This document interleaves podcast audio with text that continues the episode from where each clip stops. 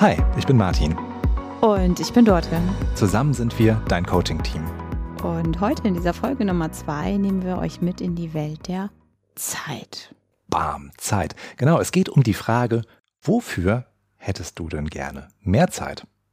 Ja, eine ganz spannende Frage. Und ich weiß nicht, wie dir das geht oder auch wie euch das da draußen geht. Ja, da fallen einem ganz, ganz viele Dinge ein. Und, und vielleicht ist die Liste ganz lang und wenn ich jetzt auf mich gucke und überlege, wofür hätte ich denn gerne mehr Zeit, dann weiß ich, dass ich da schon ja verdammt gut geworden bin, beziehungsweise schon auf einem echt guten Weg bin, weil ich immer genau hin, genauer hinschaue, ähm, was will ich? Und jetzt die Betonung auf ich, denn so wirklich, wirklich. Boah, du hast meinen Respekt. Also äh, ganz im Ernst, ähm, mir fällt es, glaube ich, schwer eine Antwort auf diese Frage zu geben.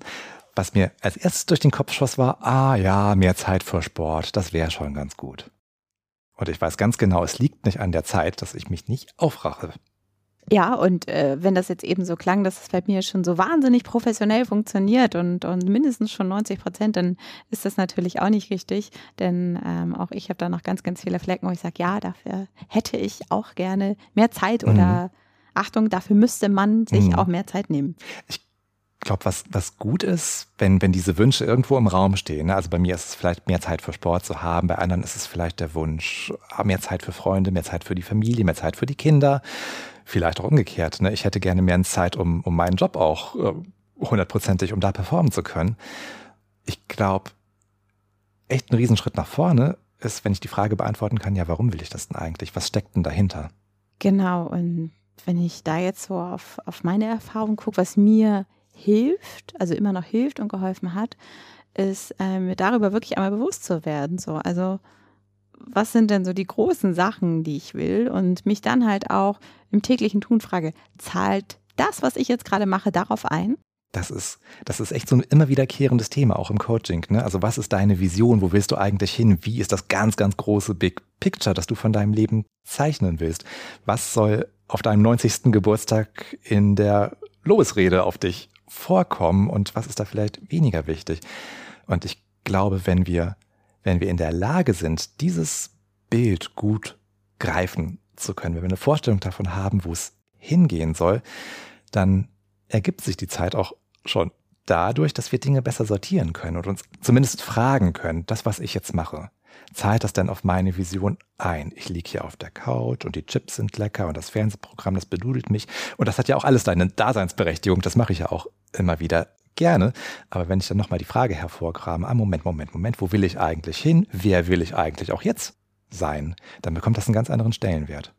Ja, ich vergleiche das an der Stelle mal gerne mit so einer Art Schablone. Eine Schablone, die ich auf alles irgendwie drauflegen kann und dann direkt sehe, okay, ja, das passt ja da rein. Mhm. In meine Vision, in meine Vorstellung von dem, wie ich sein möchte. Ähm, und die kann ich in der Entscheidung halt immer wieder zu, zu Rate ziehen, diese Schablone. Und jetzt dachte ich gerade, wenn du von einem Big Picture gesprochen hast, also von diesem großen Bild, wer möchte ich im Ganzen sein, dass dem einen oder der anderen das äh, draußen vielleicht so geht, dass man sagt, oh Gott, das ist aber, ui, das ist ja, das ist ja so die ganz große Challenge und das würde ich absolut unterschreiben. Ja, das ist so das, ist das ganz große Ding. Also absolut. wer will ich sein? Das, wow, das ist ein ganz großes Thema. Mhm. Und da finde ich es immer hilfreich, wenn man in kleinen Schritten anfängt. In kleinen Schritten, ganz praktisch, sich mir, mich einfach abends hinsetze und überlege so, hey, wo waren da Momente, in denen ich so, ja, ganz fein mit meinem Tun war, äh, mich über Dinge gefreut habe, die ich gemacht habe, die ich erlebt habe, ähm, wo habe ich mich lebendig gefühlt, wo war ich im Flow. Und dann die Anschlussfrage, ey, und wie kriege ich es vielleicht hin, davon mehr zu haben? Genau, mehr von dem, was gut ist, was mir gut tut, ähm, wo ich mich ja lebendig fühle. Mhm. Wer die letzte Folge gehört hat, wo es um Sprache ging, da hatten wir auch schon angerissen, dieses Thema, ah, wie komme ich raus aus, aus dieser Opferrolle? Wie werde ich zum Gestalter, zur Gestalterin meines eigenen Lebens? Und da kann so eine Vision echt hilfreich sein, wenn ich mich löse von dem, was ich nicht ändern kann, aber dann nochmal ins Auge fasse, was, was kann ich denn beeinflussen und wo habe ich die Strippen in der Hand? Und bei dieser Entscheidung, oh, oh ich, ich mache jetzt nochmal die Tüte Chips auf oder ah, ich ziehe doch nochmal die Laufschuhe an, da kann ich es tun. Genau, also äh, ganz, ganz spannend, dass du da auch nochmal den Bogen so zur ersten Folge schlägst. Denn ich glaube, wenn wir ganz ehrlich sind, gibt es immer wieder Situationen am Tag, wo wir irgendwas für andere tun. Und das ist, versteht mich nicht falsch. Also ähm, ihr sollt nicht mehr nach links und rechts gucken, aber wo kümmere ich mich wirklich in erster Linie um Bedürfnisse von anderen und, und stecke mich ähm, ganz weit zurück. Und wie gesagt, auch das darf immer wieder sein, aber guckt da ganz, ganz deutlich auch auf eure Grenze und vielleicht hat das jetzt für euch so einen Geschmack von, ja, aber das ist ja total egoistisch und dann werde ich so ein ganz böser Egoist und gucke nur noch, dass es mir gut geht. Und da würde ich ganz provokant sagen, ja, bitte. Also bitte guck in erster Linie darauf, dass es dir gut geht. Und weil ich ganz fest daran glaube, dass wenn es mir gut geht, also jedem Einzelnen gut geht, dass wir verdammt gut im Miteinander sein können. Das ist ja auch ein Klassiker. Ne? Jeder, der schon mal im Flugzeug geflogen ist, weiß, die Sauerstoffmaske muss ich erst mir selbst aufziehen und dann kann ich die anderen retten. Anders funktioniert es nicht. Und ich glaube auch tatsächlich, dass, mh, dass dieser schlechte Ruf, den gesunder Egoismus in unserer Gesellschaft genießt, dass das eigentlich das größere Problem ist als die Menschen, die wirklich egoistisch handeln. Klar, die gibt's auch, aber die sind dann sofort als Arschlöcher identifiziert. Und diejenigen, die ihr eigenes Wohl zurückstellen, natürlich aus, aus einem guten Antrieb, die dürfen sich gerne noch eine Portion extra für sich selbst nehmen. Ich sagte das ja eben schon, äh, dass ich ganz fest daran glaube, dass es ganz, ganz wichtig ist, dass es mir erstmal gut geht, weil ich dann im Miteinander gut sein kann. Ähm, weil ich auch glaube, dass wenn ich nur auf andere fokussiert bin und an anderen orientiert bin und an deren Bedürfnisse, dass in mir dann ja, auch das ist ganz natürlich, eine Art Mangel entsteht. Irgendjemand muss dann da sein im Außen, der genau diesen Mangel dann auffüllt bei mir und der sich darum kümmert, dass es mir wieder gut geht. Und das ist so, wenn ich es ausspreche, ähm, ein Moment, wo bei mir im Kopf so die, die roten Alarmglocken mhm. schrillen, weil dann gebe ich, auch das hatten wir in der ersten Folge so ein bisschen angerissen, ich gebe die Verantwortung ab. Ja. Irgendwas im Außen ist dafür verantwortlich, dass es mir gut geht. Und das ist einfach saugefährlich, ja. ähm, weil das kann dir einfach, das kann dir weggenommen werden. Ähm, ich glaube, damit stehen wir auch schon mit beiden Beinen drin in einer Folge zum Beziehungsthema und wie kann Beziehung gelingen und was äh, macht es leichter und was ähm, was erschwert eine gute Beziehung, oder? Auf jeden Fall. Also ja. ich glaube, wir merken, da sind noch äh, ganz, ja. ganz viele Punkte drin, die dann nochmal ähm, eine weitere Folge dann auch mit sich ja. ähm, bringen. Mhm. Ich hänge gedanklich noch bei dieser Sache mit, na gut, äh, Abend auf der Couch ist irgendwie auch schön und ähm, Abend ohne Sport geht irgendwie auch. Und ähm, ich frage mich gerade, ähm, ob es nicht auch Situationen gibt, an denen ich mir selbst im Weg stehe, wo dieses, mh, mm, dieses unproduktiv sein oder dieses nicht auf mein Ziel hinarbeiten, wo mir das trotzdem irgendwas gibt. Absolut. Und ähm, es kam mir auch gerade in den Kopf, wo ich dachte, nein, das soll hier kein Verteufeln sein von, hey, macht ja einen entspannten Abend zu Hause. Nein, nein, nein, auch das ist ganz wichtig.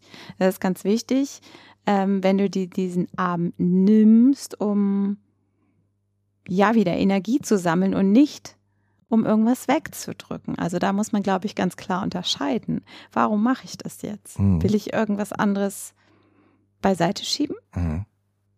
Mich damit nicht beschäftigen müssen? Will ich mich bedudeln lassen, hast du vorhin gesagt vom Fernseher? Mhm. Vielleicht brauche ich das in dem Moment einfach und dann ist es ja auch okay. Genau, richtig. Also auch da, auch, äh, auch da mit so, mit so einem Stück so, hey, äh, was äh, tut mir gerade gut, auf jeden Fall. Mhm. Ja. Und vielleicht, vielleicht stecken aber auch ganz große Themen dahinter, wie, oh, ich weiß, ich bin unsportlich, ah, ich weiß, ich schaffe das nie und eigentlich bin ich viel zu fett und ich kann mich gar nicht im Fitnessstudio blicken lassen, am Freitagabend schon gar nicht, da sind nur die Durchtrainierten da. Mhm. Kann alles sein, ne? Kann, ah, kann, kann, kann, echt alles sein. Wollen wir noch mal ein bisschen was Konkretes hier an die Hand geben? Ja, total gerne. Weißt du, was ich nämlich die ganze ja. Zeit schon im Kopf habe? Ähm, die Eisenhower-Methode. Genau, an die dachte ich auch. Ja, total ja. gut.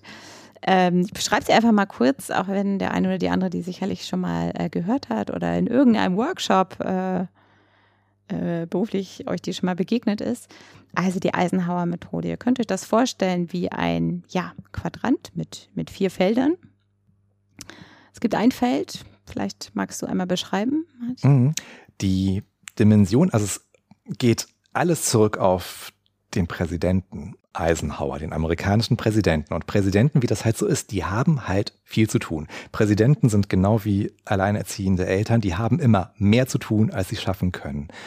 Und angeblich, ich weiß nicht, wie viel davon jetzt Legende ist oder ob es wahr ist, aber angeblich soll Eisenhower beigegangen sein und seine Sachen sortiert haben, danach, ob sie wichtig sind, ja oder nein, und ob sie dringend sind, ja oder nein. Und dadurch ergeben sich dann diese vier Felder, die du angesprochen hast.